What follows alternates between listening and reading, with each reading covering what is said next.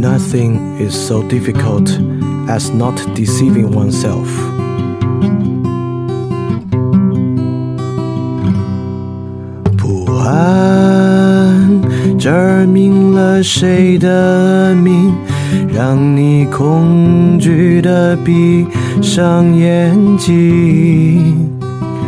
雾散照亮那个影，词句编织你的艰辛。饭店二点零第二章：语言何以可能？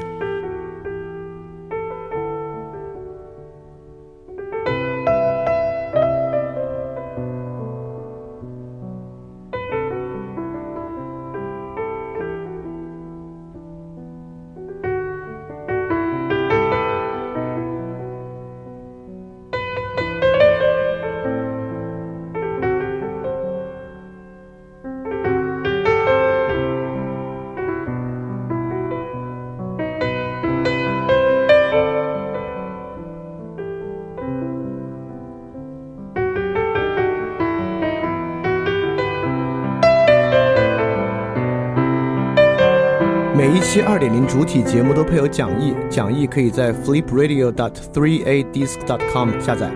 然后，如果你听到节目之中听到一声钟声的话，就代表讲义需要翻页了，跟讲义一起看更加方便。如果不希望看讲义呢，也可以在小程序直接查看带有 show note 的节目，就可以边听边看了。谢谢大家。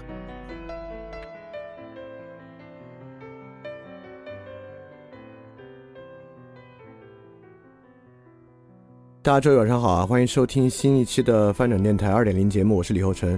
今年档案必须死哦！他们其实已经又过两周了，他们还是没有更新任何文章，我觉得可能确实出了一点问题啊。那 anyway，翻转电台自己的这个公众号也有了，就是 Flip Radio，大家搜 F L I P R A D I O 就可以访问了，里面陆续会更新一些文章。那我们马上开始今天的。维特根斯坦第四期，我们今天呢一起学习的是哲学研究的六十五到八十九节。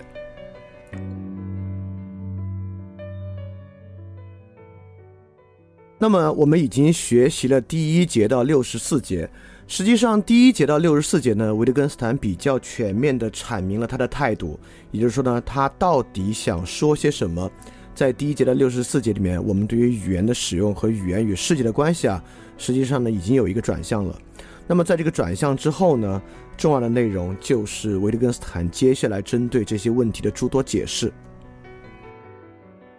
那么呢，我们现在啊，已经对语言有了一个不同的看法。这个不同看法最简单来说，实际上就是概念与指物关系的消解。那么在概念指物关系之上呢，我们过去相信啊，一个概念呢需要意义起作用，意义呢就需要某种客观对象。指向某种客观对象，这个客观对象呢，在世界之中。比如说，我们觉得基因这个概念非常有利。我们现在使用基因呢，来解释很多现象，不仅用来解释医学现象，现在呢，也使用基因来解释人格等现象。那么，基因的意义，这个概念的意义啊，是碱基对，对吧？因为基因其实，其实基因指的还不是那个最后的实存物，它指的呢是碱基对，是我们所划定的一组类别关系。那么碱基对呢，实际上就指向了世界之物，碱基就是一种化学元素了。那么这个碱基呢，自然还受到各种化学物理的影响，化学物理作为基本的世界原子组成部分支撑着它。那么在过去呢，我们认为基因是一个如此 powerful 的一个词汇，它比起人格更加 powerful 的根本原因，就是基因最后往下不断的翻找啊，不断翻找。能够用这个基本的组成元素，就是化学元素，以及再往下的分子原子来对它进行支撑，但人格呢，就缺乏这么一条解释链与支撑关系。因此呢，具备这么一个与世界之物相关支撑关系的呢，就更真实的反映了客观世界。所以，我呢，过去啊，我们蛮可以说，基因比人格更客观啊，这个话呢，很多人应该都信。而且呢，当然啊。基因比人格更客观，在过去我们的语言使用之中，它也并不是要否定掉所有的人格使用，也就是说，不是说人格这个词就非法了，就没法用了，而是说呢，在过去我们确实有一个判断，也就是说，凡是那些描述客观事实的三个条件啊，第一，描述客观事实的；第二，这个语词和概念拥有某种物理承担者的；第三，描述方式符合逻辑的，是一种更好的、更厉害的、更有解释力的、更应该被我们所接受的语言。也就是说呢。有这么一种指物语言方式啊，我们依然相信啊，这个诗的美感是 OK 的啊。但我们觉得这个诗虽然挺有美感的，但比起基因的这些描述啊，还是差点意思。尤其当我们真正面临公共问题的时候啊，不管是一个呃健康的风险、一个公共卫生的风险、一个意识形态的对撞等等等等，这种时候呢，我们就相信我们更应。更应该依赖一个有客观事实基础的、有指向具体物理承担者对象的和逻辑的语言方式。这种语言方式呢更有用。那么在一到六十四节呢，维特根斯坦当然瓦解了这么一种形态。维特根斯坦呢瓦解了指物关系。那瓦解指物关系之后，维特根斯坦说了什么呢？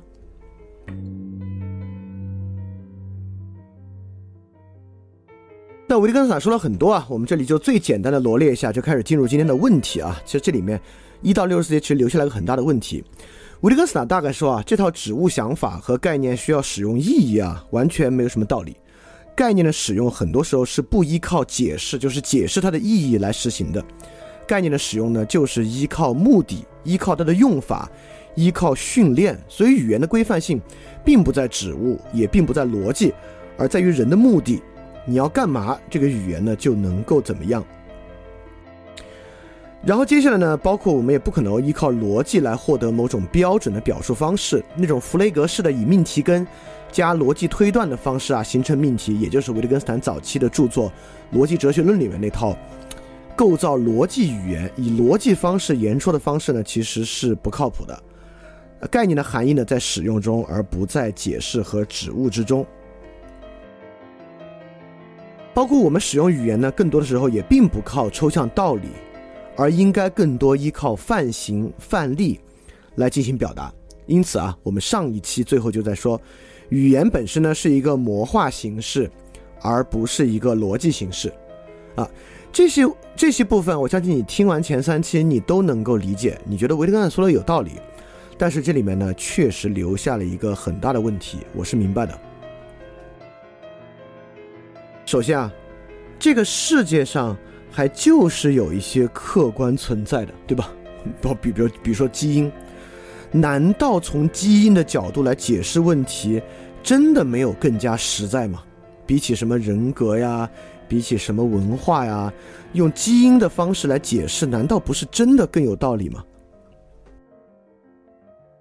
第二。像维特根斯坦说的，什么搬石板，说 A 就把 A 石把方石拿过来，说 B 就把板石拿过来，这种语言呢确实存在。维斯维特根斯坦呢说的也有道理啊，就是在这种语言的范例之下，我们能够理解语言呢是不怪概念呢并不靠意义起作用。但是啊，你这些例子里面所描绘的人的目的，其实也是一种特别初级的形式，对吧？就是搬个东西嘛。感觉我们今天要做的事情啊，比如说研发疫苗，比如说创造人工智能驾驶汽车，比如说就政治正义进行探讨，好像这些目的啊，远比搬石头这个事儿要复杂，要成系统，或者呢，需要经过更充分的反思。那么还有。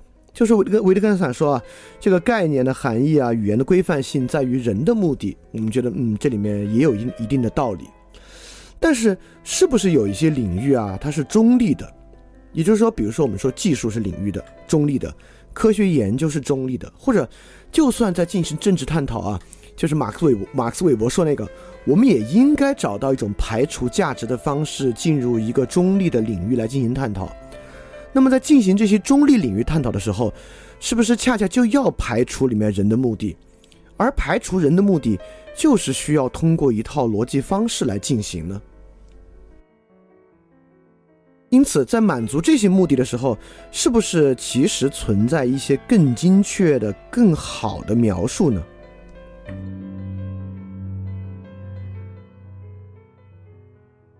而且你看，我马上可以提供一个很好的例子啊，就是一种被我们认为或不一定不一定被我们被很多人认为它是逻辑的，它是非常明晰的，它是有用的一个例子。这个例子呢叫做金字塔原理。那金字塔原理呢是世界上最知名的商业咨询公司麦肯锡一直总结下来的一种语言使用方式。就他们自己啊也管它叫思考。表达和解决问题的一个逻辑，也就是说呢，金字塔原理呢，就是我们来进行思考、使用语言和实际解决问题的一个强有力的一套标准和逻辑形式。这套标准和逻辑形式，赫然与一到六十四节维特根斯坦所讲的东西啊，是背道而驰的。尤其呢，这个麦肯锡金字塔原理之中呢，有一个重要的原则，就是 M E C E 原则。M E C E 呢，其实就是四个词汇。M E 呢，就是 mutually exclusive，就是你在做这个分析啊、思考和表达的时候呢，你里面使用的概念和词汇要相互独立、边界清晰。那么 C E 呢，是 collectively exhaustive，就是完全穷尽，你要穷举。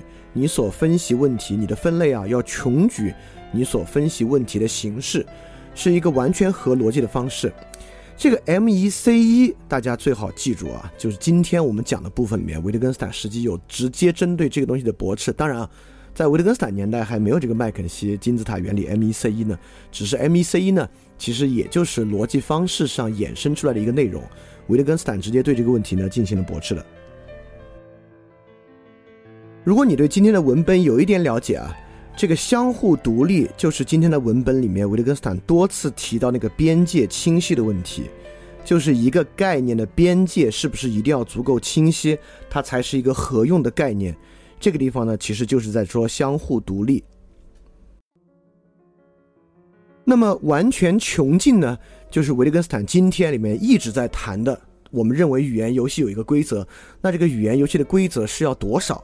这个规则是不是要列举出一切的情况才是一个好的规则？这么一回事儿。好，那我再说一个，这两个事儿实际上在在说啥？这个相互独立呢，实际上就是在说一个重要的数学原则，叫排中率。这个排中率意思很简单，就是说这个事儿非此即彼，非黑即白，没有中间地带。也就是说，当我们聊啊。哎，你说，你说这东西不是艺术，那你定义一下什么叫艺术？那你对艺术下的这个定义呢，最好符合排中率。就他拿一个东西来，他能够明显的区分它到底是艺术还是不是艺术，这是我们对概念很多时候一个要求啊。它需要符合排中率。当然，排中率还有个最好的方法，就靠数量，靠数量的东西呢是有排中率的。比如说，我们说啊。呃，我们现在下了一个规则，有一个工作服。这个工作服呢，天儿冷的时候必须穿，天儿热的时候呢就不穿。我们就要问，那你这个什么叫天冷，什么叫天热？对吧？那你这个天冷天儿的分分分类呢就不符合排中率。那符合排中率的情况呢，我们就分成两个情况，一个是个三十度以上，一个三十度以下，就这么来区分。三十度以上包含三十度和三十度以下，这就构造出了一个相互独立的情况。这个呢叫排中率。那第二个完全穷尽呢，实际上就是这里面讲的罗素一直在说那个选言结合。这个选言结合呢，就是一个概念啊，它是由有限命题来构成的，也就是说，呃，一一个概念由数个不同的命题来构成这个概念，那么要最后完符合这个概念呢，就需要符合所有这些构成。我们举个例子啊，这个当然这个例这个例子稍微有点胡举的例子啊，但是大家能理解就行。比如说，什么叫艺术？我们说啊，艺术要符合以下三个条件：它呢是要独立创作的，它呢是要没有实用性的，它呢是要表达艺术家本人的情感。我们假设这已经完全穷尽了，实际上不可能啊！实际上，这个因为我根本没有办法举出完全穷尽的例子，是因为不可能完全穷尽。那那假设就这三个例子吧。那这三个呢，就是某种选言结合。那我们判断一个东西是不是艺术品呢，就看它符不符合这三个条件。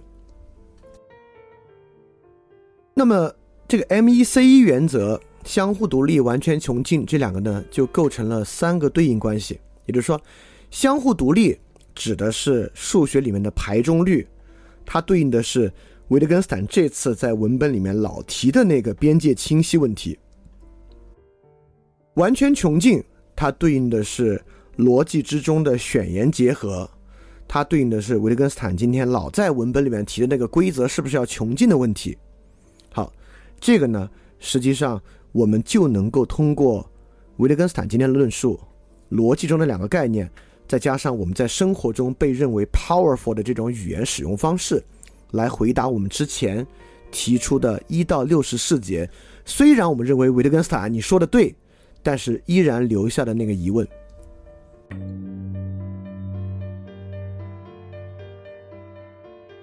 这个疑问呢，就是维特根斯坦你说的对，语言确实是没有单一本质的，在很多情况之下，概念可以运行在很模糊而非清晰的环境中，但是，而且在人类绝大多数时候可能都是这么用语言的，但是如果我们把语言比喻做工具啊。你举的这些非清晰的、模糊的语言使用，归根到底啊，只是像一些小棍子啊、小铲子这样的工具。这些工具我们用的很多，也确实有用，因为我们生活中绝大多数事儿啊，都是蛮简单的事儿。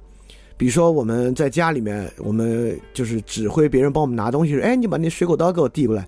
就是在我们用这些词汇，包括说，哎，你往那边站一站，在公车上，我们给别人说，哎，你别别别挤太近啊，往那边站一站的时候呢，维特根斯坦所描述这些语言绝对够用。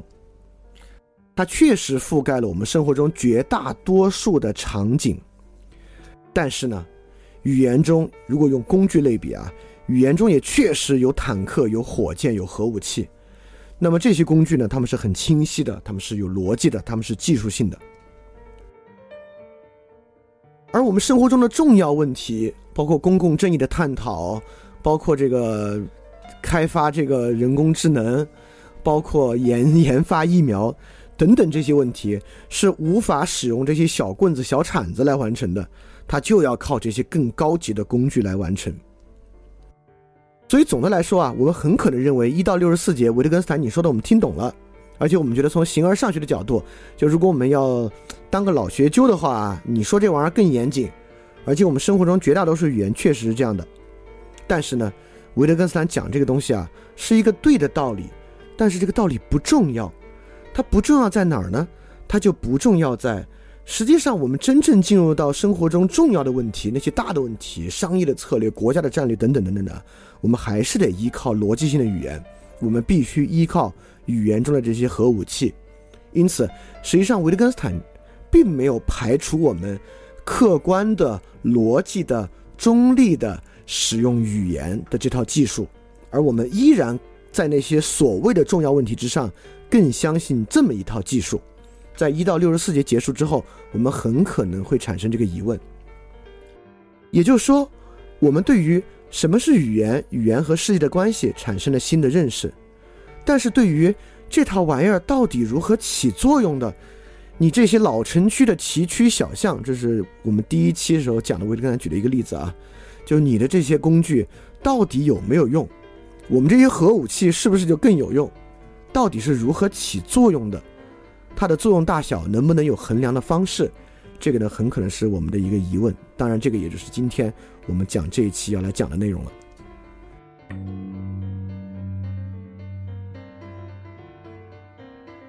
今天我们讲六十五到八十九节，取的标题呢叫“逻辑的懒惰”。为什么这个标题起的叫“逻辑的懒惰”呢？是这么一个原因，就是我们今天说这种客观的、中立的逻辑的，包括我们我们把它变成一个金字塔 M E C E 原则，我们总觉得啊，就这套方法是个门槛比较高的方法，它是用一个很精妙的、认真的、严谨的方式来做一件事儿的一个方式。但为什么今天这里非要说它是一种懒惰呢？言下之意啊，就是说这些长得像核武器的东西，恰恰遗漏了最重要的问题，而将一个重要的问题呢，其实它是想办法把它变得简单了。所以这个麦肯锡金字塔原理，如果你要问我有没有用啊，我觉得当然它有用，它特别适合咨询公司的初学者，就是在他脑子还不是特别好用的时候啊。我们可以靠金字塔原理帮他把一个复杂问题变成一个简化问题，来分析一个特别局部的事儿。用这个方法呢是可以的，就是它非但不是一核武器，这个才真是小铲子，就是 M E C 一这套原则才真是小铲子，它适合初学者在还没有足够能力的时候拿来塑造自己的想法，但它绝对不是一个解决根本问题的真正核武器，它恰恰是一个简化问题的方式。今天呢，我们就看维特根斯坦如何来说明这个问题，因而来说明一种用语言游戏的整体景观的方式如何是一个更好的方式。好，我们现在马上开始今天内容啊。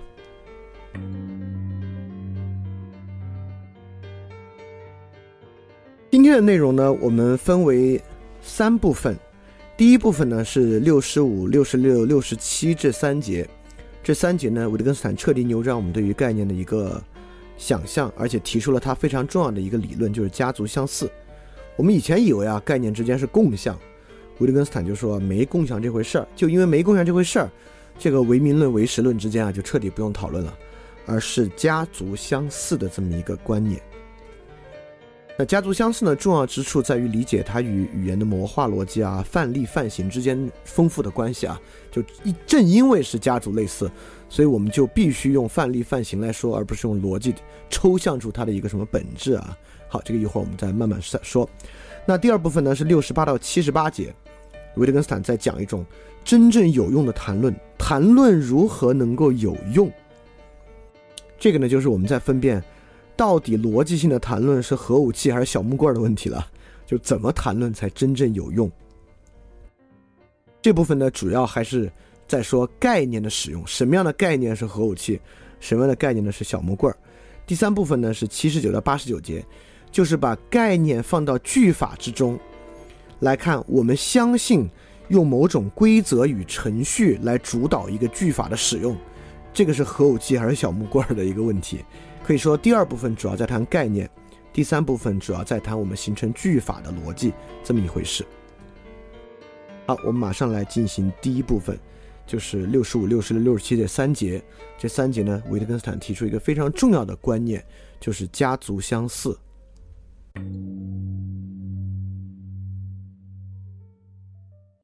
那么六十五节，维特根斯坦就在说啊，有人就会问维特根斯坦啊，说你说了这么多。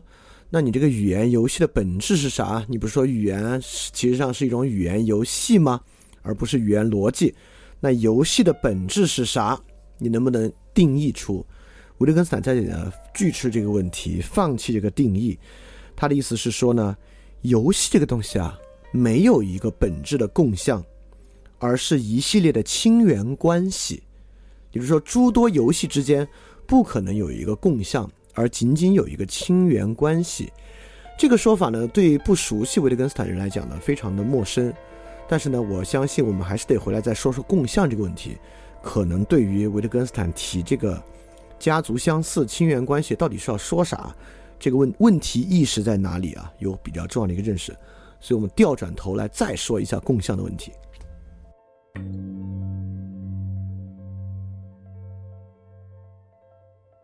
就因为啊，如果不好好说说共相，我们大家一直都会认为你这个东西太学理探究了，太学究气了。就我们平时说话，我们在乎共相吗？不在乎共相啊。所以维特根斯坦把共相转转这个家族类似啊，跟我有啥关系，对吧？所以说呢，我得说啊，共相这玩意儿忍不住的，就是我们平时生活中，就是因为我们目的的关系，我们忍不住诉求我们说的东西里边啊是有共相。这个共相呢是真实存在的。首先呢，共相真实存在呢就是唯实论了。所以唯名论、唯实论和实用主义，我们这里再回头说一下。这个唯名论啊，就是说一切概念里面没有什么共相，这概念呢仅仅是一个符号而已。今天呢，除了今天，其实在主要的认识论里面是没有绝对唯名论的。就即使逻辑实证主义，它并不是绝对的唯名论。那么，绝对的文明论呢？像奥卡姆的威廉，他们那个时候其实导向的呢是基督教神秘主义，是神的意志靠理性是绝对不可知的，就神仅仅服从矛盾律这样的想法。这种神秘主义呢，才是绝对唯名论的一个绝对，就就是神秘主义和不可知论才是绝对唯名论的一个想法。因此呢，很多同学其实有误解，这可能是我我之前也没讲明白，就是说这个现代不是说唯名论开启了现代性吗？这个现代实证科学为什么是唯名论呢？现代实证科学不是唯名论，现代实证科学呢也是一种唯实论，它也是忍不住要去搞共相的，只是说它跟唯名论呢有一个亲缘关系，这个亲缘关系是啥呢？它吸收了唯名论对于一切概念的那种普遍怀疑，就是我们之前讲笛卡尔，笛卡尔的那种普遍怀疑。我们使用的一切理念，笛卡尔都在想这理念是假的，就是笛卡尔式的怀疑。这个呢是来源于唯名论的气质。但是怀疑之后呢，笛卡尔依然提出了例外，就是其实啊。还有东西是为实的，有一些理念是为实的，只要符合一个条件，符合什么条件呢？就是说这个理念被逻辑的完备性来加持。当然，这个逻辑在笛卡尔那儿主要是指数学，也就是说，逻辑或数学能够从广言世界中抽象出某种共相，这些共相的抽象啊是实在的。也就是说，比如说我们不管是对于基础原子、基础粒子的发现，还是力学，都是靠这套逻辑的完备性抽象出来的一些内容。尤其啊，最后是用数学技术完成这个抽象。而我们呢，往往认为这样的东西是实在的。比如说，我们认为宇宙规律是实在的，很多人会这么认为，对吧？就比如，不管是牛顿的力学定律，还是量子定律，这些规律是客观规律。那么，因此在这里面呢，我们也认为是有共通之处的，对吧？也就是说是有共相的。什么是共相呢？数学逻辑呢，就是这些规律之间的共相。也就是说，数学，我我们经常听过一个话嘛，数学是上帝描绘宇宙的方式。所以说，这个东西呢，就是数学实在论。也就是这里面呢，是使用数学作为共相的。那么其他的东西啊，我们说，哎，你你可能会觉得我不是这个科学主义者啊。科学主义者，呃，确实啊他们是有共相的，但好像我如果不是科学主义者，我生活中好像没什么必要用共相，那也不一定。就人文主义啊，也有唯实论。比如说啊，在今天我们如果要来反对后现代，有很多人呢就会强调，艺术呢需要是美的，就艺术还是不能够脱离美的这个基础。但这个美呢，绝对不能说这是我定义的美就是美，或者美呢是由时代决定的。因为一到这种相对主义的东西，或者是时代发展的这个美又变成个变化概念，就完蛋了，对吧？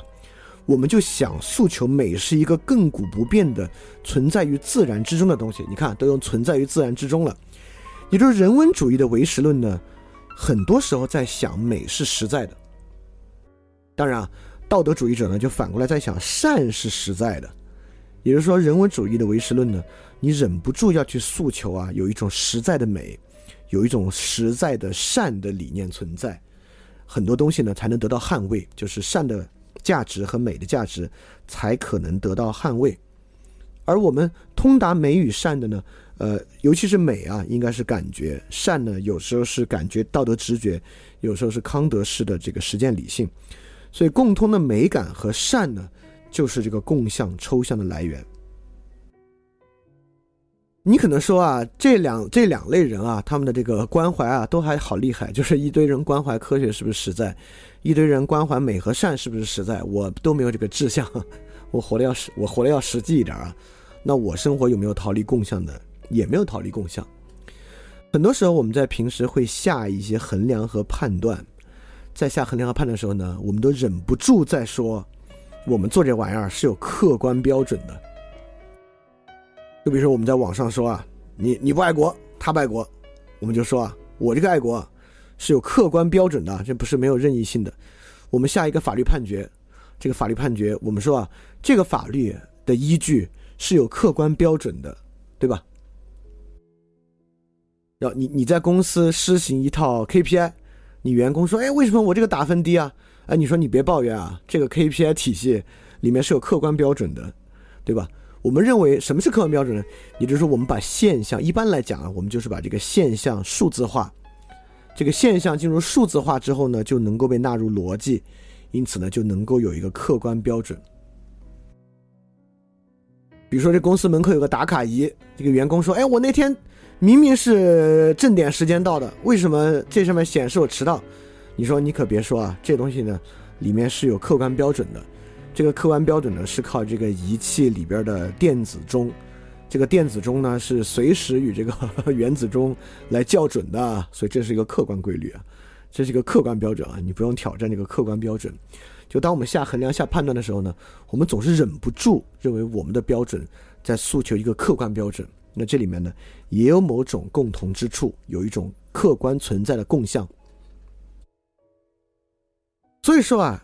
实际上啊，在我们引入所谓家族相似之前，我们首先要明白啊，这个共相啊，忍不住，几乎我们平时在使用语言的时候，尤其为了显得这玩意儿效力强，显得这个东西厉害，我们特别愿意说这玩意儿里面是有共相的。虽然我们词儿从来没用共相，但在我们使用什么东西是实在的，我们使用这是一个客观标准。我们使用这个东西是合逻辑的，等等等等的时候呢，其实我们就在说啊，我们这个套表述啊，可是跟共相连着的啊，共相呢是真实存在的，因此我这个表述因着有共相的原因才可靠。而当人们问维特根斯坦，你老提这个语言游戏，那你说说语言游戏的本质是啥？其实我们我们也在问，那诸多语言游戏的共相是啥？我们听听你这共相是不是真实在？这共相是实在的呢，我们就觉得你说的有道理，它都是这么一套方法。所以说，在这个共相之中呢，不管是使用完备的数学的方式描述宇宙的规律，还是用实在的美与实在的善描述自然界存在的一种秩序，还是用客观标准描述一种实际存在的真值。一种增值，不管是时间的增值、数量的增值，它实际上呢，都还是在说，语言用于描述真实世界，语言反映真实世界。什么语言最厉害？你写诗没关系，表达你自己，爱怎么表达怎么表达。但是呢，这些表达在语言的使用上，就不如反映和描述客观真实的语言来的有价值。但是实用主义的语言啊，就完全不是这么回事儿。这个呢，我们讲的第三部分再讲，先不在这儿讲。好，我们现在大概明白这里要说的这个共相是啥了，就是我们什么叫做语言和概念中的共相，就是某种本质论论本质观。当我们说一个事情的本质是什么什么，爱情的本质是多巴胺的时候呢，那是因为多巴胺是我们认为实在的一个化学要素，我们才这么说。因此呢。概念与某种实存物就形成了一一对应关系，爱情呢就对到了多巴胺这种实际存在的化学地质上去，对吧？客观标准就对到了那个标准上，这个宇宙规律就对到了那个公式上。我们认为这个艺术作品是真正美的，我们用“美”这个词就对到了实存的一种自然秩序，美这种形式秩序之上，因此。还是建立了某种一一对应关系，虽然不是一种指物指向某种真实存在的物，但实际上呢，它是指向了某个真实存在的理念和共相。语言呢就是这样去发挥作用的。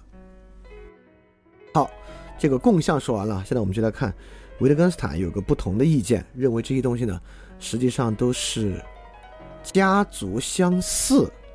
这个家族相似是个什么意思？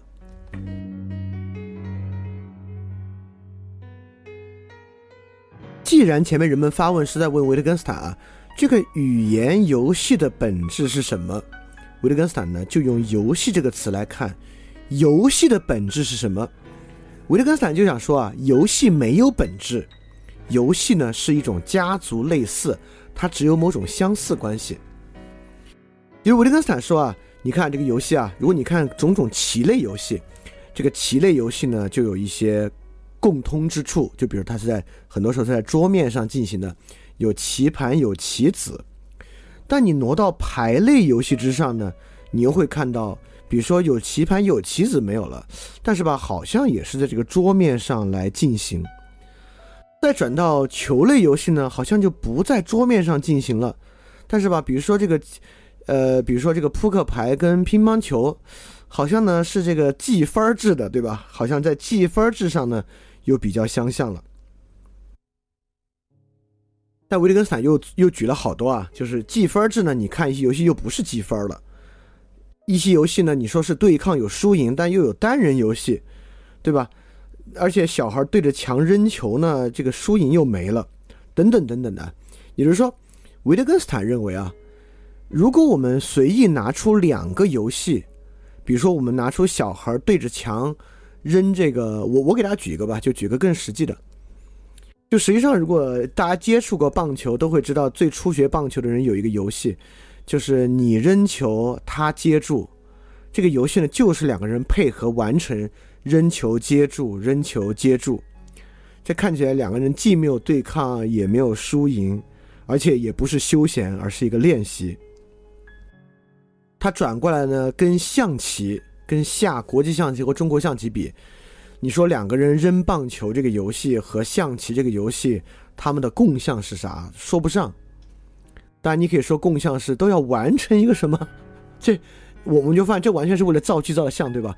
你说象棋要完成一个什么？说不上。你说哦，这个扔棒球是为了完成接住这个球，象棋是为了完成杀掉对方的帅。那第二个句子用完成，实际上都非常奇怪。也就是说呢，维特根斯坦就认为啊，我们单看两个游戏，它们之间毫无共同之处，但是呢，把我们把游戏全部放在一起，它们上上下下呢，里面有一些亲缘关系。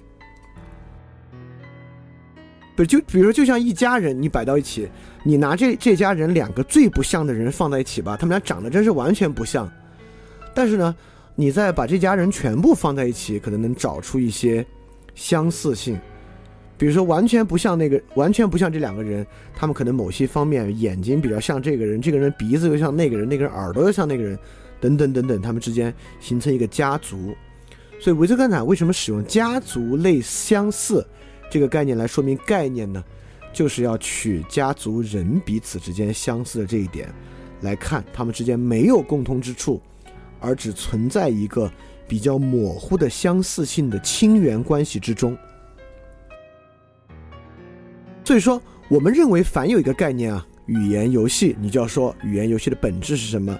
维特根斯坦就说没有本质，语言游戏就是我们平时使用语言游戏所讲的那个对象，他们彼此之间有点亲缘关系就行，他们之间抽象出一个共同之处，根本不是我们使用一个概念的必要。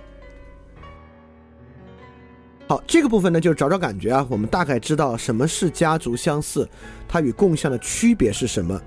你可能说，嗯，游戏这个词我能理解。你说游戏这个词有没有绝对共项和家族类似吧？我觉得说的对。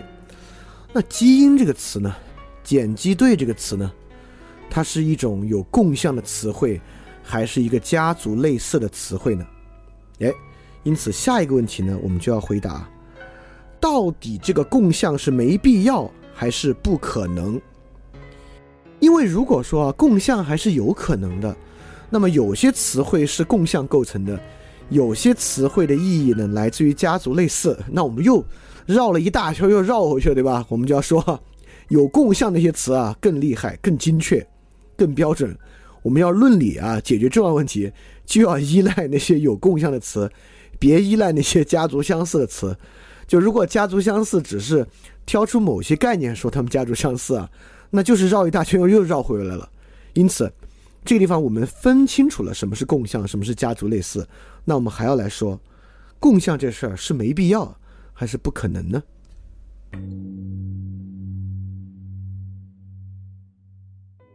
那么呢，第六十七节，维特根斯坦啊就一竿子撑到这个事儿的最深处。就认为逻辑共项这事儿基本上可以说是不存在。最深处是啥呢？维特根斯坦就直接一口气深入到数的部分，就是说我们可以看作数学哲学。当然，今天做数学哲学的人几乎没什么人提维特根斯坦啊。那么也就是说，构成逻辑共项最坚实的部分就是数学。因此，维特根斯坦说，就算是数本身也并不依靠共项，而是家族相似。数的绝对抽象并不存在，因此消解了即便在数学内部，数概念与共项的对应关系，而是还原出数的概念也是与对象模糊的一对多关系。因此，维特根斯坦为什么六十七节突然提到数也构成一个家族呢？就是要进入到数学的内部来完成对这个问题的瓦解。那么，呃，光说这个呢，可能比较难理解。我给大家大致梳理一下这个数学唯实论的一个脉络和中间的发展啊。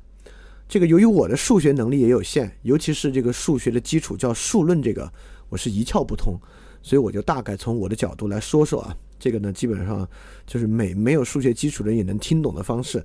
但如果你有特别深的数论造诣呢，哪个部分要说的不对的话呢，这个节目结束之后，你可以在群里面指正一下。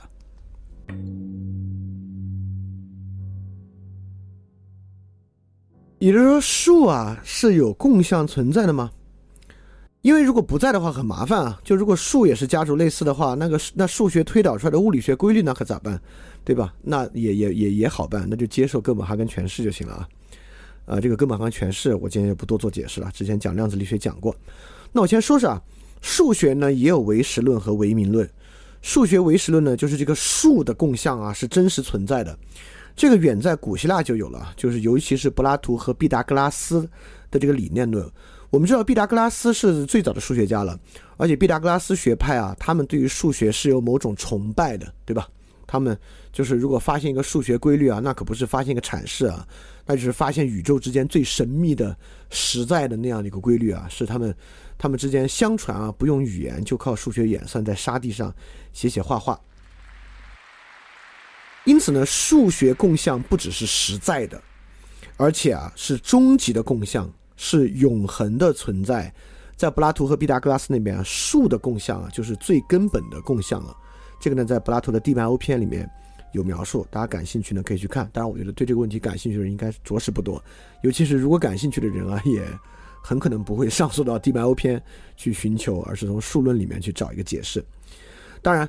这个东西，数学唯实论啊，绝对不只是这个一个远古的观点。这个数学的唯实论呢，当然有当代观点，就是逻辑实证主义。实际上，逻辑实证主义都极其依赖数学唯实论。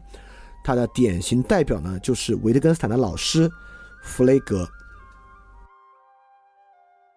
那弗雷格呢，对数学的实在论讲究两个实在：第一，数学本体论存在，也就是说，数学本身数的共相是真实存在的，跟。这一点跟柏拉图和毕达哥拉斯类似。第二呢，还强调数学真值存在。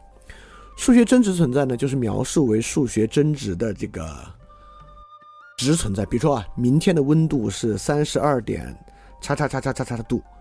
如果明天真的是一个温度，明天有各种温度，这个真正的温度三十二点叉叉叉度是一个真实的存在，而不是一个描述。数学真值存在。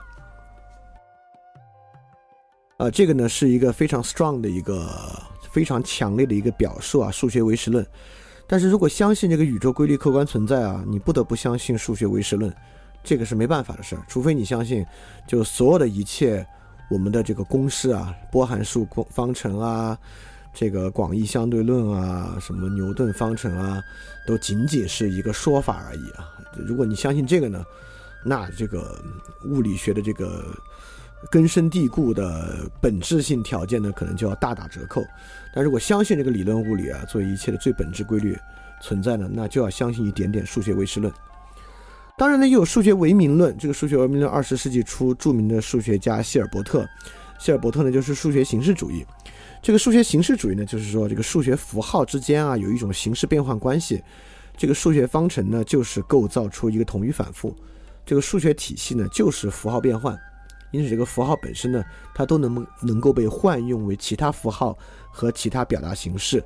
比如一加一等于二，实际上就是定义何为一、何为加、何为二。那一加一和二呢，就是这种两种不同的表达形式。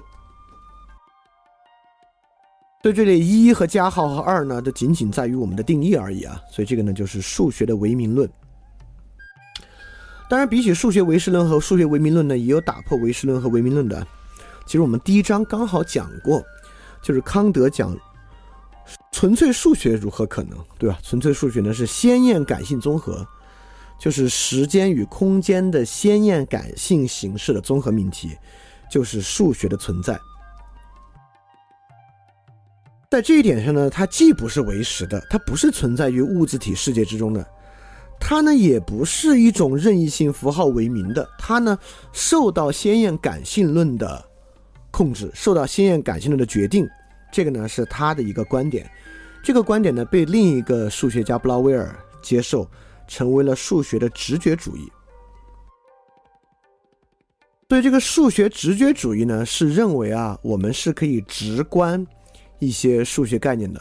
但这个直观数学概念并不是因为它存在于真实的自然之中。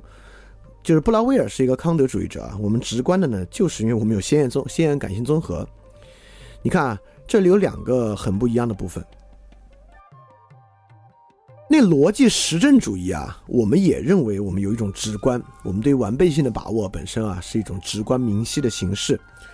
黑格尔对于概念就是这个想法，黑格尔认为啊，我们可以直觉共相，也就是说，我们看三条狗。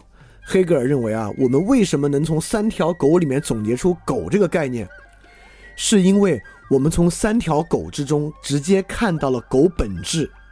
也就是说，当我们看一堆数的时候啊，我们看有理数、无理数，我们看自然数、整数、复数等等的，我们看这些数，我们一眼就直觉到了数本质，直接到了那个共相部分。因此呢，这个呢是来支撑这个数学唯实论的。但维特根斯坦的想法非常不一样。维特根斯坦说：“我们看三条狗啊，我们看出就是这三条狗的相同和不同。我们发现这狗吧，都这个俩耳朵、俩眼睛、一鼻子、四条腿，尾巴比较长，在地上跑。那比如，比如说我我们再加一只猫进来啊，我们并没有从从中一下看到狗本质，而是比如我们能看到狗跟猫的不同，对吧？这狗汪汪叫，猫的喵喵叫。”其实维特根斯坦跟布拉威尔一样，维特根斯坦实际上在数学方面是一个布拉威尔直觉主义者啊。就维特根斯坦认为，我们看到一堆数啊，这有理数、无理数，这个整数、复数、自然数等等的，呃，我认为呢，我们是看到了它们之间的相同与不同，因此我们看到了一些相似性，同样呢，我们也看到很多不同的地方。就像今天之后，维特根斯坦有一句话，他说：“我们从模糊的图像和清晰的图像之间就能看出它们的相同，而这相同呢，跟它们的差异啊一样显著。”因此，黑格尔认为，我们看仨狗就直接看出了狗本质。维特根斯坦认为啊，你为什么不说说我们也明也能明显看出三个狗不同的部分呢？对吧？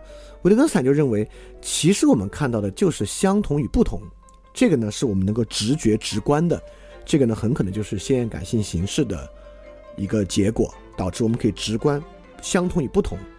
就是在这样相同与不同的判断之上，我们其实才说得上家族相似。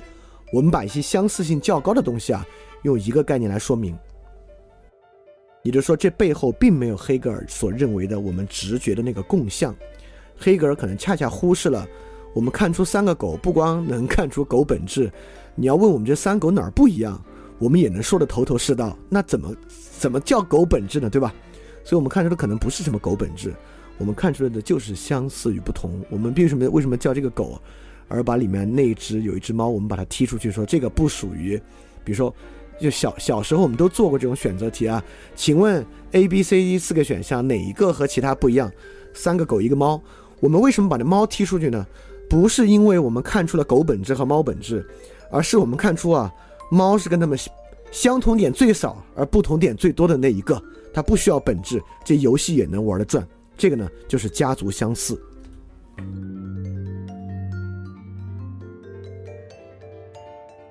好，所以在这里呢，维特根斯坦彻底扭转了我们必须靠共享才能够推进和使用语言的一个根基，和我们靠家族相似实际上就可以推进和使用概念和语言。而且维特根斯坦恰恰在这里呢，直直接。靠对于数本质的这个消解啊，其实说明共相这事儿不可能。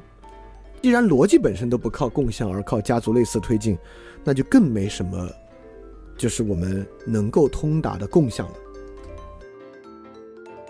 好，在这里呢，维特根斯坦基本在说啊，那种特别精确的一对一、边界清晰的概念啊，没有这样的概念。我们所使用的所有概念。都是一对多的、家族相似的、模模糊糊的这样的概念。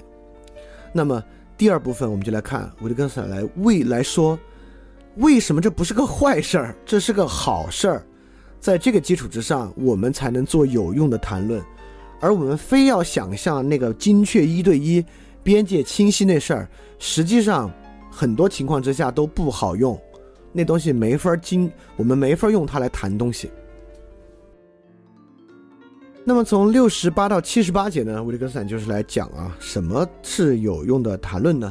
因为有十节啊，我们就一一来说。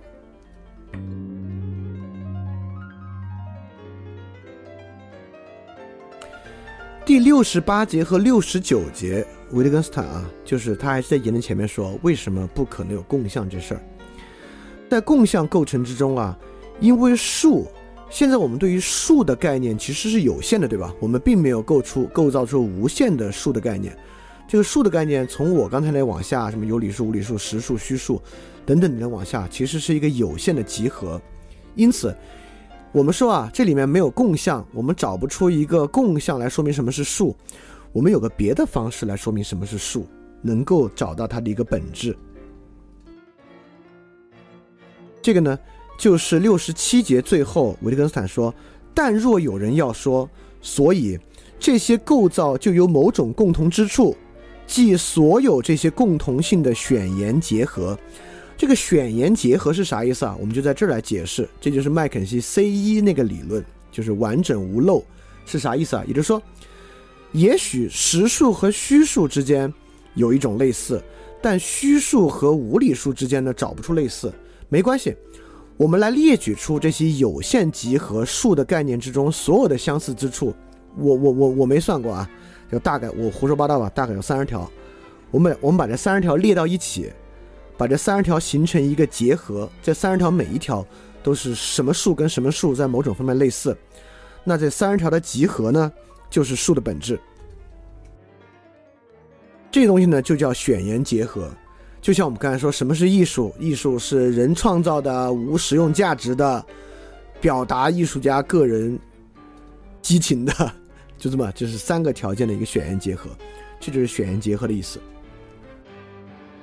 那维特根斯坦在六十七就说啊，这个选言结合呢是一个语言语言游戏，是就玩就是玩一个这个语言把戏而已啊，这是一个语言的误用。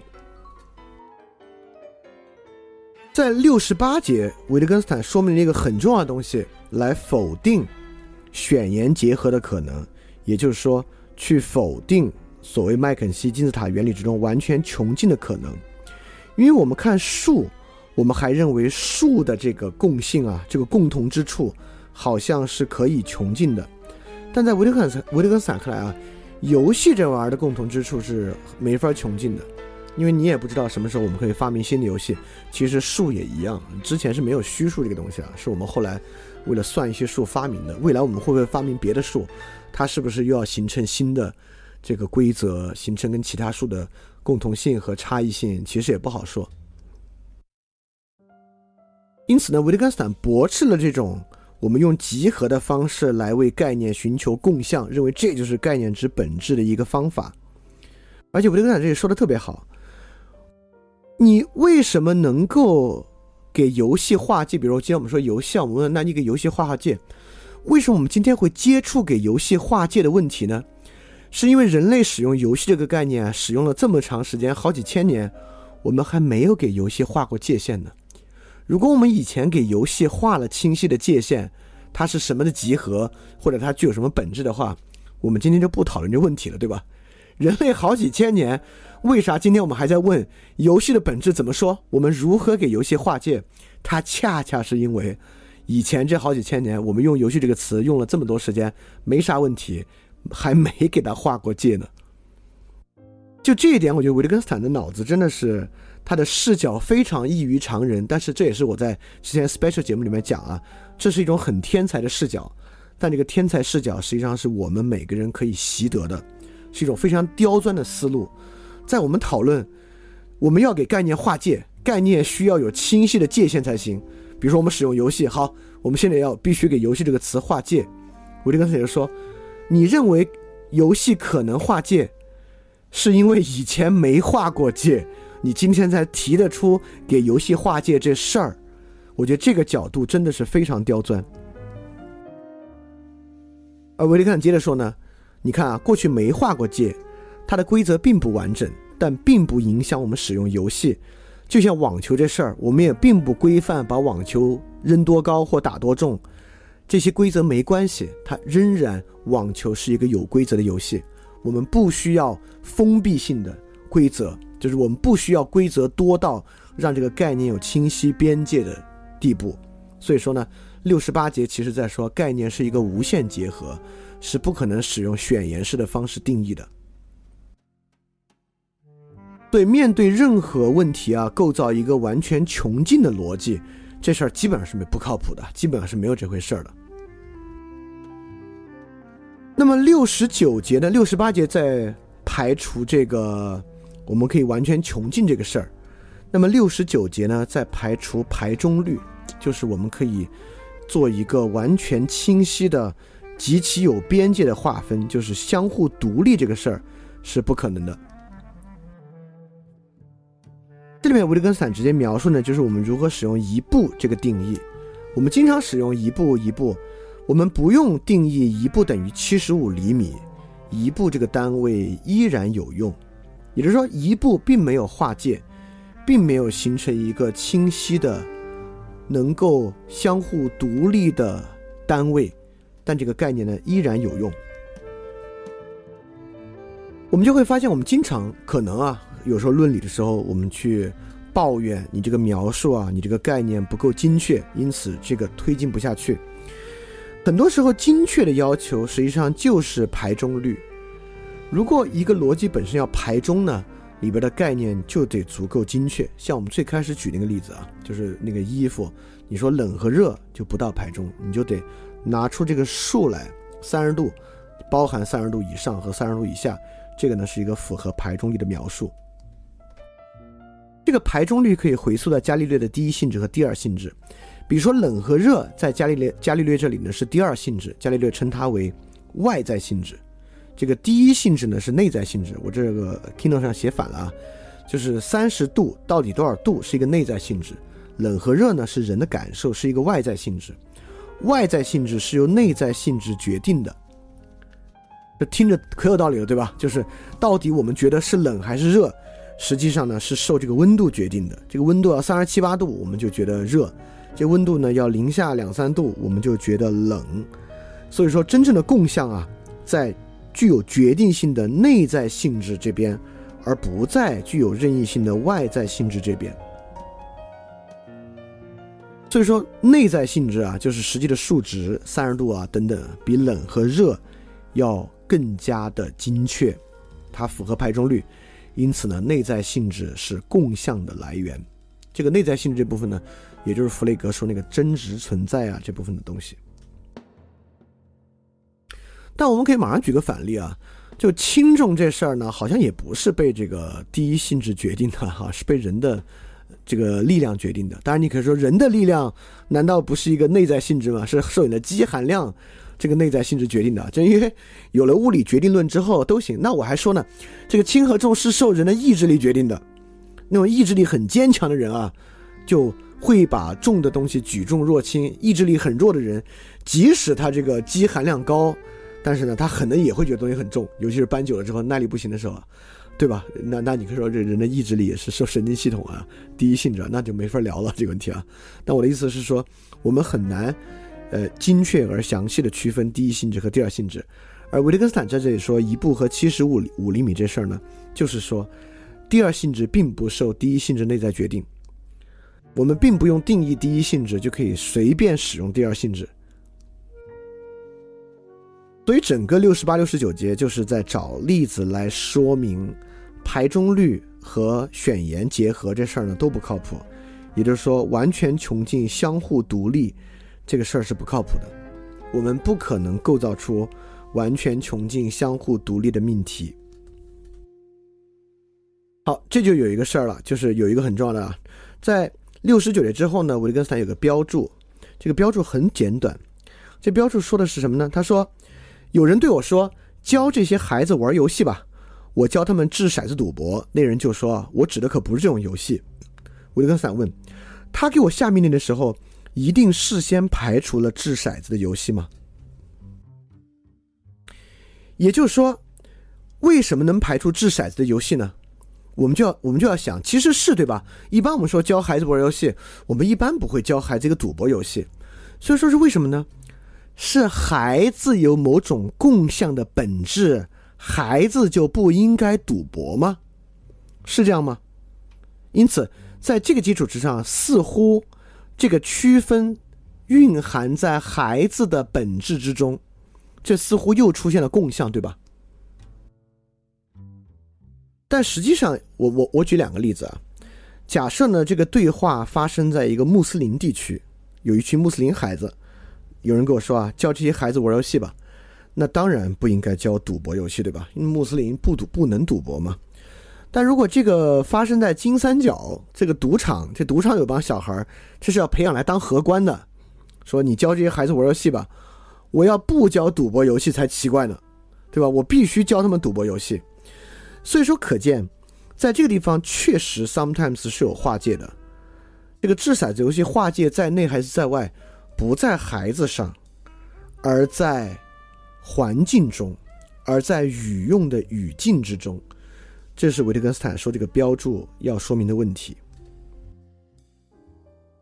当然，你就要说啊，那就说明啊，穆斯林有某有某种本质不赌博，而金三角有某种本质赌博。那你就要看啊，赌博这个词是不是一个家族类似概念了？我们知道穆斯林说不赌博，说不能投资，说不能有这个 interest 就利利得，但是呢，也有很多什么穆斯林债券的方式啊，也是以拐着弯的方式来实现。所以这取决于你如何定义赌博这个词汇，就不是如何定义啊，取决于赌博这个词汇的家族类似，在他们的语用里面有没有延伸到那个部分。好第七十节，第七十节在讲一个很重要的问题啊，就是这个重要的问题呢，能帮我们把维特根斯坦，呃，所提出的各个不同的概念和我们的语言使用串到一起。上一期我们最后讲了，语言本身是一种魔化形式，不是一个逻辑形式。那魔化形式、逻辑形式在那个语用之下有它的意味，但在这里我们就要从准确性上来看魔化形式和逻辑形式的关系了。所以第七十节呢，维特根斯坦讲了一个比较分明的问题，也就是说。魔化形式是亲缘性，而不是准确性。我们采用语言魔化形式来言说的时候，它并不具有对真正言说对象的准确性，而是言说出某种亲缘性。就像维特感维特感在这里说，即便我们会是画张一画，说地上准准确确就是这样，我也并不主张我画的画跟地面的草的状况，你要再去检查的话会一模一样。因此，在我们使用语言以魔化形式言说的时候呢，我们并不追求准确。魔化形式与家族类似，是在一套体系和一套想法之中的。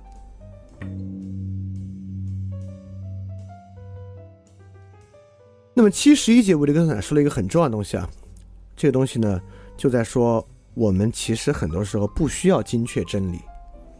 你看，维特根斯坦在这里首先提出，有人可能就会提出疑问，说模糊的概念是个概念吗？然后他举的例子就是我们在广场上，我们指的一个方向，说你就站到那儿去。这个你站在那儿这个事儿就极不精确，是一个非常模糊的范围，它边界很不清晰，但依然有用。呃，我得解释一句啊，维特根斯坦举的例子呢，总是一些特别跟生活高度结合的。特别恰如其分的，因为在这里说边界和范围，他就举了一个边界范围的例子。但这些例子呢，都是比如说搬石块啊，我们指着人在广场上的位置啊，我们就总觉得这些在生活中，这些目的并不重要。那这不都是这不都是太过于简单的语言目的吗？我们总觉得一到这个描述正义啊，这是变得很复杂。所以说，就是在我们看维特根斯坦举这些例子的时候啊。我们要找到这个例子跟生活中其他例子的相，跟我们生活中其他语用的相关性，而不把这些当做一些过于简单的语言目标来看待。就像在学校里啊，学生被老师骂之后追问老师：“你非说我不是好学生，那怎么才算好学生呢？”老师这个时候就说啊，那你像李厚成那样不？但我我我之前也不算是个好学生啊。之前我们班有个叫姓姜的学生是好学生，说你像姜同学那样就是好学生。就老师经常会这么说。维特根斯坦就在七十一节说，我们举例并不是因为缺少更好的办法而不得不采用一种间接的解释。任何一般性的解释都可能被误解，而我们正是用举例的方式来完成语言游戏的。就比如说，你问老师：“那怎么才算好学生呢？”老师说：“你认真完成作业。”那完蛋了，怎么叫认真完成作业？这个“认真”两个字，那可解释的空间和误解的空间可太大了，对吧？那么像江同学那样呢，就是一个不是强说之词，不是说不出来标准定义，而这就是一个更好的使用方式。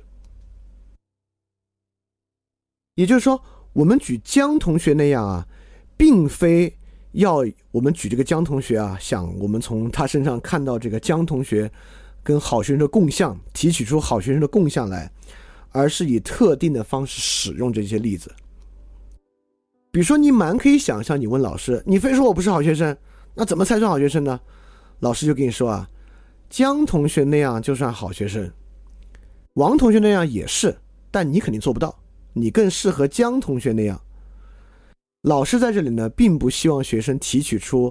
王江同学的共相，因为你更完蛋，你要一一提出共相，不就一样了，对吗？恰恰这就叫做以特定的方式使用这些例子，那这个学生呢就明白，哦，对我来讲应该那样去做。所以说，这让我们平时有一个话要去反思：我们经常喜欢说，我们不能够通达真理，只能无限逼近真理。这话作为陈词滥调。经常出现在各种各样的地方。它一般用在哪儿呢？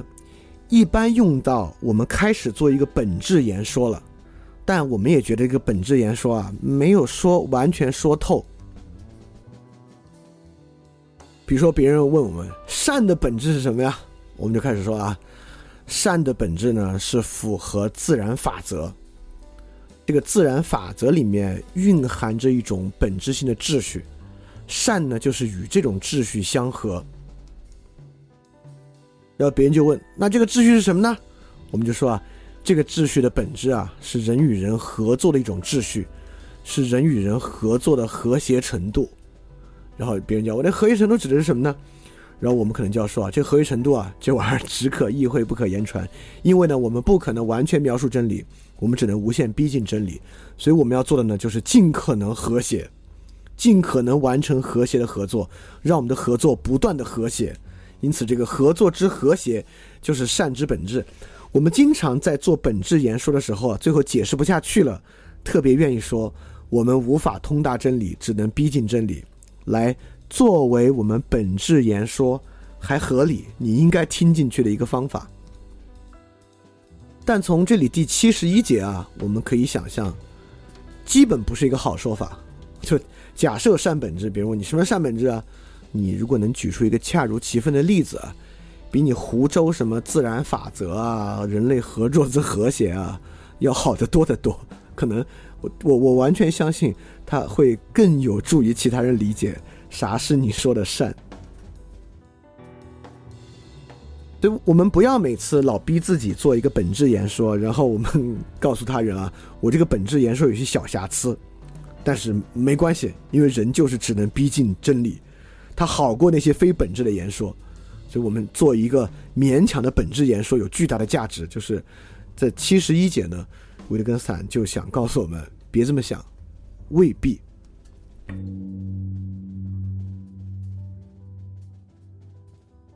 那我们为什么这么喜欢做本质言说？我们凭什么敢呢？就是因为我们老觉得我们能抓住某种共相，对吧？我们感觉啊，我们看这个人与人的合作啊，我们看出了里面的一个共相叫和谐。当然啊，就如果你现在，我我认为，如果你听完前三期，听到现在，你应该有个敏感，什么敏感呢？你应该觉得这话跟没说一样。你说人与人合作之和谐，和说人与人合作之好没区别。这个和谐跟好根本就是一个词汇，这好在这儿什么都没说。就你说 什么是善，善等于好，那是 屁也没说，对吧？这这是个空概念啊。但我们凭什么？为什么就敢做、敢说这种空概念？就一直我们经常说，就是我觉得维特根斯坦，我们学维特根斯坦，至少如果你学到最后就就剩一个的话，可能就是这个。你会发现，就是往后我们也会有一节维特根斯坦讲的这个问题啊，就基本上我们在做美学和伦理学研述的时候，就是好和坏两个词的同语反复而已，换了个更漂亮的词儿用在一个句子里面，强说之词而已。好，说回来啊，第七十二节呢，我们为什么非敢这么做本质研说呢？就是我们老以为我们看到了某种共相，我们老以为我们有一种统一的抽象思维能力。就黑格尔说那个，就是我们啊能够直观共相，一旦我们直观共相呢。我们就抓住了这个事情的本质。维特根斯坦在这里举了一个特别特别有意思的例子啊，就是我这里把它变成图了，就更直观。那第一个图呢，就维特根斯坦这里说的，我们找找了好多颜色，我们跟你说这是赭色，对吧？你从这里面也能看出一个共同之处啊。哦，这样的东西叫赭色。赭色是个好例子啊，就因为它它直直接来源于某种矿物原料。我们就是从那矿物原料赭石上面提取出这个的，它提取出的颜色呢，这个棕色、红色、黄色、橙色都有，所以这个赭色还真是一个同一个色系。但这同一个色系呢，里面还包含了确实蛮多不同的，我们还能看出它们的一些相似性啊。那第二个呢，就是我们找一些不同的形状，这形状呢都是赭色，一种赭色就是一种偏橙的赭色。我们跟你说呢。这些形状的颜色都是赭色，对你也很明显看出它们颜色一样啊，有某种共同性。第三个呢，就是有一些深浅不同的蓝。我们说啊，这些而且都是同一个形状的深浅不同的蓝。我们说啊，这些玩意儿叫蓝色。也就是说，维特根斯坦这三个例子举的极其刁钻，它都是颜色。似乎啊，我们有一种提取出颜色共相的直观能力。我们能够直接看出颜色之共相，但这三个例子的刁钻之处就在于，明显不是一种提取方法，明显不是一个抽象方式。我们从这三个里面，根本看到的不是某种颜色共相的抽象能力，我们其实就是在看某种共同性和差异。比如说第一个那有一排，我们说这些都叫赭色，我们明显能看出，哦，这些颜色之间吧是蛮像的。但是吧，也挺不同的。第二个呢，同一颜色，我们说这叫赭色，它也叫赭色，对吧？我们明显能看出，它们颜色就是一样，而没有差别。第三个，这个蓝色深浅，我们叫都是蓝色，我们就能看出，哦，这个蓝色深浅之间吧，是有挺像的部分，但它们之间呢也有不像的部分，而且我们还敢说啊。这个蓝色深浅不像的部分，比第一个那个不同颜色叫赭色不不同的部分要少一点儿。所以说这三个例子以来啊，很明显，我们对于颜色的感觉并不是任何抽象共相的感觉，就是差异大小的感觉。就黑格尔说我们的直观形式直是直观共相，维特根斯坦和康德说我们直观的是共同点和差异点都很明显。很明显，后者要有道理的多。所以在我们以后再言说什么什么的本质就是什么什么的时候，我们看完这一节，最好脑子里多有个心眼儿：我们看到的是本质吗？还是我们看到的是一些共同点而已？而我们恰恰忽略了其中的差异。因而，我们回到。这个 section 我们最开始问的问题啊，什么是有用的谈论？那我们现在就要问，到底追求一个精确性的谈论，追求一个所谓相互独立、完全穷尽的精确性谈论最有用，还是其实追求一个亲缘关系最近的范例拿出来做一个模化更有用？很多时候，我们强迫认为我们自己看到了本质与共相，开始做所谓相互独立、完全穷尽的这种说法，最后那里面是不是强行造句的成分非常非常大？里面经常出现各种同语反复等等的谬误。而当我们找恰如其分的方式进行亲缘性魔化的时候，实际上才是一个更棒的描述。